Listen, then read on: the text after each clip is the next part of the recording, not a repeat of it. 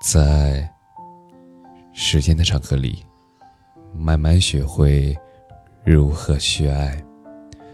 大家晚上好，我是深夜治愈师则是每晚一问，伴你入眠。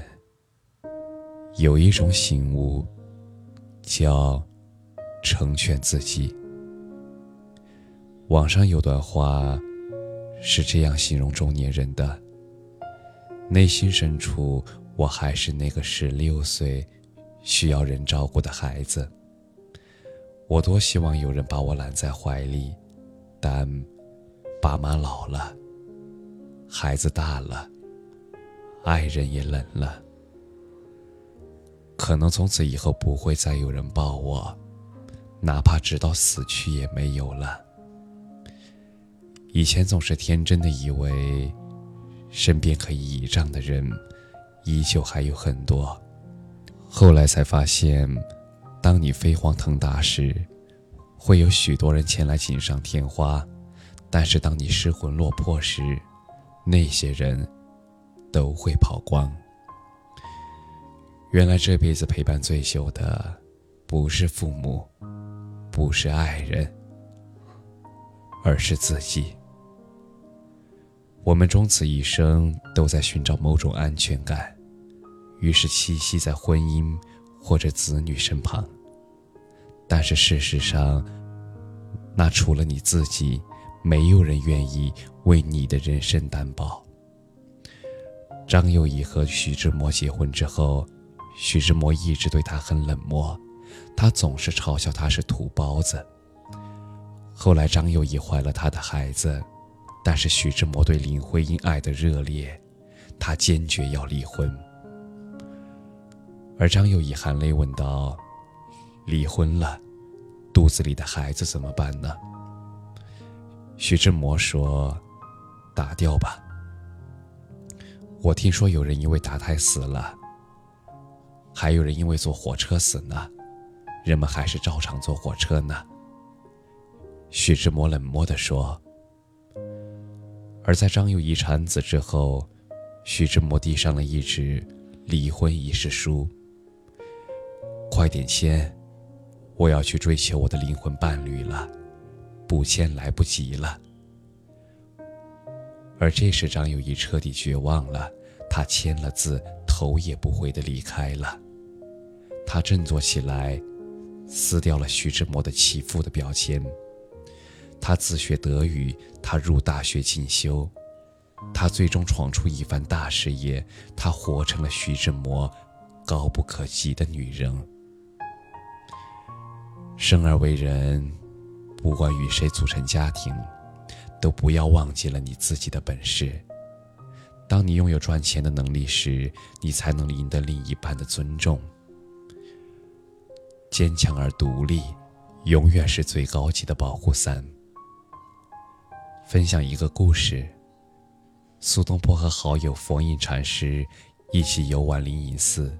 苏东坡见大殿上的观世音菩萨手里拿着念珠，他觉得很奇怪，于是便问佛印禅师：“世人都在念叨观世音菩萨的名号，他们都希望能得到他的庇佑，为什么他手上也挂着一串念珠？他念的是谁的名号呢？”佛印禅师说：“也是观世音菩萨。”苏东坡便不解了，他追问：“为什么观世音菩萨要念自己呢？”佛印禅师解释道：“因为他比世人更清楚，求人不如求己，靠人不如靠自己。如果总是想着倚仗别人，那不是上策。”因为没有人会一直无条件的陪在你身边。父母一天天在变老，他们终将离你而去；亲人也会成家，他们不会一直在你身边。朋友能力有限，他们做不到每次都帮你。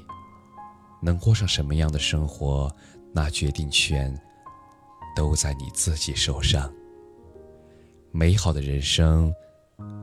从来都是靠自己成全。生活是自己的，把希望寄托在别人的身上，所有的美好那不过都是海市蜃楼。让自己坚强起来，好好爱自己，那才能无需看别人的脸色，不给自己添堵，也不给他人招嫌。你要以自己之名爱自己。水饺皇后张建和，她出生于贫苦农家，十五岁她就辍学做了护士。而在二十二岁那年，她嫁给了一位家世显赫的医生。原以为就此能脱离贫困，但是没有想到她的丈夫另娶一妻。当时婆婆告诉她，如果忍气吞声留下来，他就能一辈子衣食无忧。而张建和性格要强，他决然的离开，他带着两个女儿，一起去了香港。人生地不熟，他只能从低起做起。白天他去茶楼刷碗洗厕所，而晚上就去医院做护士，每天睡两三个小时。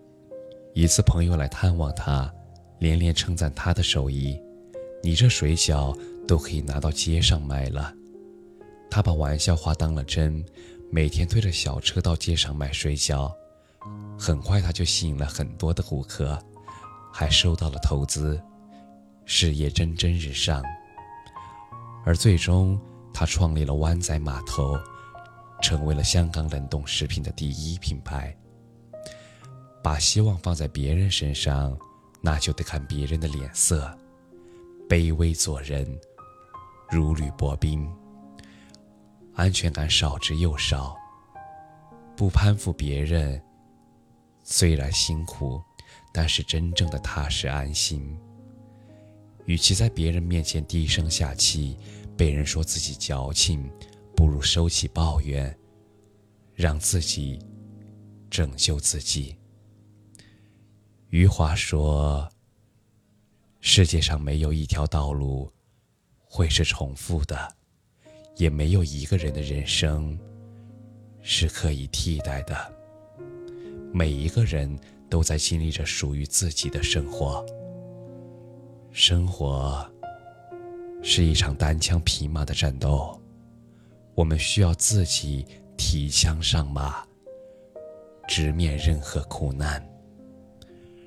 生活会有酸有甜，有光有影。有晴有雨，希望我们永远都有与之博弈的勇气。三局两胜还未结束，让我们都坚持住，你我都会是赢家。与君共勉。感谢你的收听，晚安。